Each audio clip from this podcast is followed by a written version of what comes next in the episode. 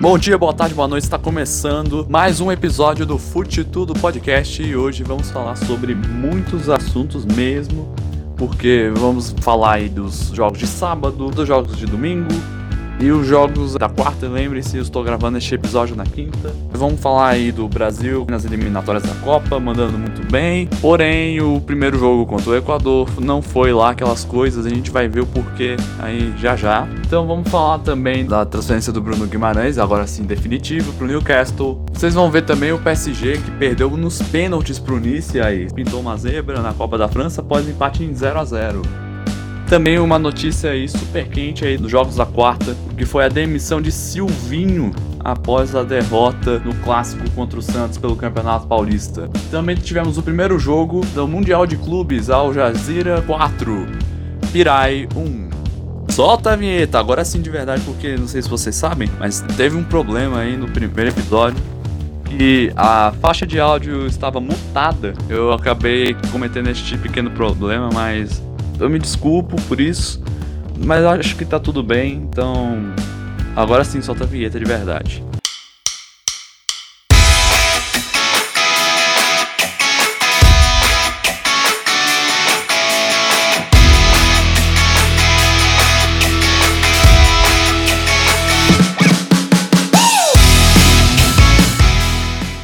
Vamos já começando aqui com as nossas manchetes que a gente acabou de falar ali, né?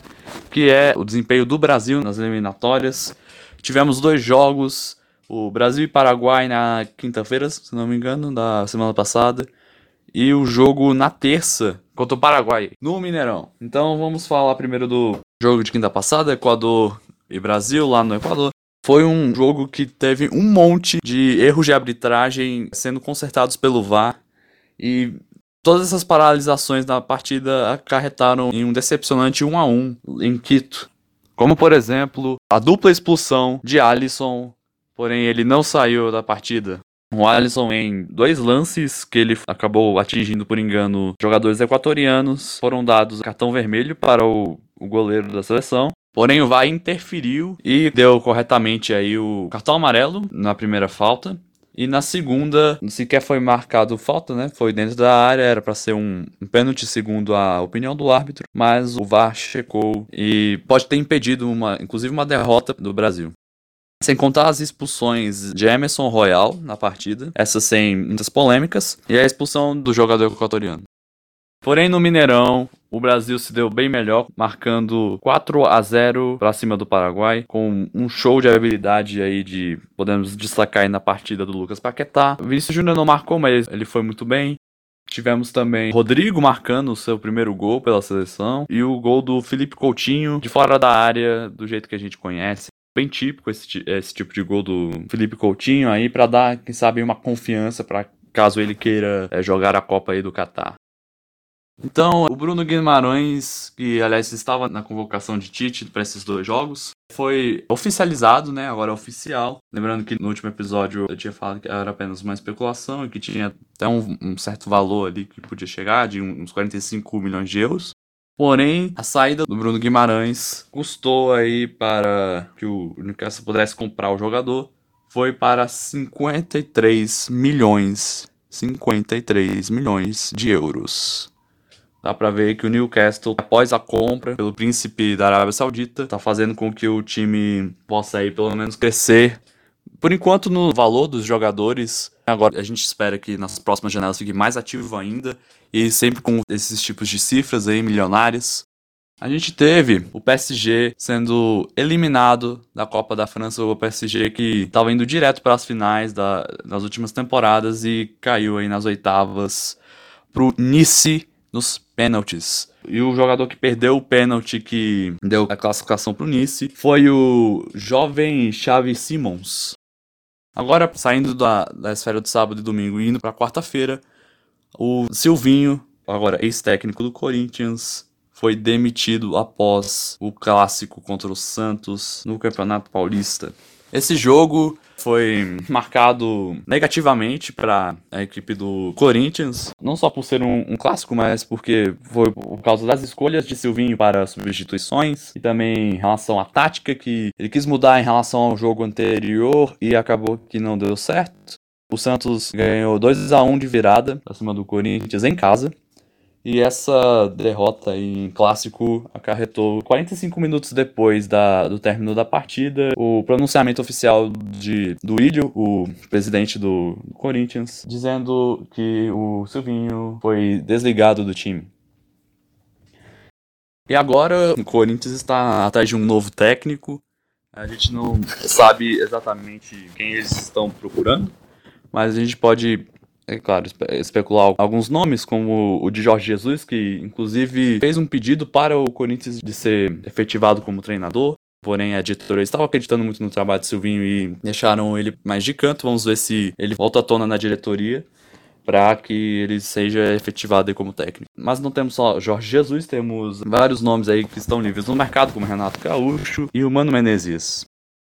Aí, agora do futebol internacional, é, tivemos o primeiro jogo do Mundial de Clubes. Al Jazeera goleou o Pirai do Tahiti em 4 a 1 Vale lembrar que Al Jazeera, com essa vitória, passou de fase e vai jogar contra o Monterrey, o campeão da CONCACAF Champions. Mas antes, vamos para os jogos de sábado e domingo passado. É, vamos só dar aquele giro geral, como eu falei no último episódio. Então, no sábado passado, Botafogo de Ribeirão Preto ganhou do Santos. E, aliás, o goleiro João Paulo do Santos arrebentou bastante no primeiro tempo. O Botafogo de Ribeirão Preto só foi marcar no segundo tempo. É, São Bernardo e Palmeiras empataram e tivemos um pênalti perdido e outro que foi convertido pelo Palmeiras, por isso 1 a 1. É, Volta Redonda e Flamengo empataram sem gols e Vasco e Boa Vista empataram agora com gols. Vasco e Boa Vista 1 a 1. Sport 3, Náutico 2. Tivemos um hat-trick do Mikael, marcou três vezes nesse grande clássico pernambucano. E teve pênalti e um gol no final. Simplesmente foi uma partida muito movimentada, digna aí de uma rivalidade regional como essa. O Brasil de Pelotas empatou com o Grêmio. Tivemos aí um gol de pênalti do Grêmio, que ajudou no empate. O Inter ganhou contra a União Frederiquense 2 a 0. E tivemos aí novamente, né, nessa rodada, vocês vão ver que vai ter muito gol de pênalti por aí. Tivemos o gol de pênalti do Inter. Atlético Mineiro ganhou da Tombense por 3 a 0. Santa Cruz venceu por 2 a 1 o Caruaru City. Havaí ganhou de 2 a 0 do Barra pelo Campeonato Catarinense. E o Atlético Paranaense empatou sem gols contra o Independente FSJ. Pela Copa da França, o Olympique de Marseille passou nos pênaltis contra o Montpellier. No tempo normal foi 1 a 1, nos pênaltis 5 a 4 para o Marseille. Então, domingo passado tivemos pelo Campeonato Carioca Botafogo e Bangu. Botafogo ganhou de 2 a 0. Madureira perdeu para o Fluminense de 1 a 0. Já no Campeonato Mineiro, Atlético Clube perdeu para o Cruzeiro 1 a 0. América Mineiro ganhou de 2 a 0 do Democrata e foi a primeira vitória do América no Campeonato Mineiro.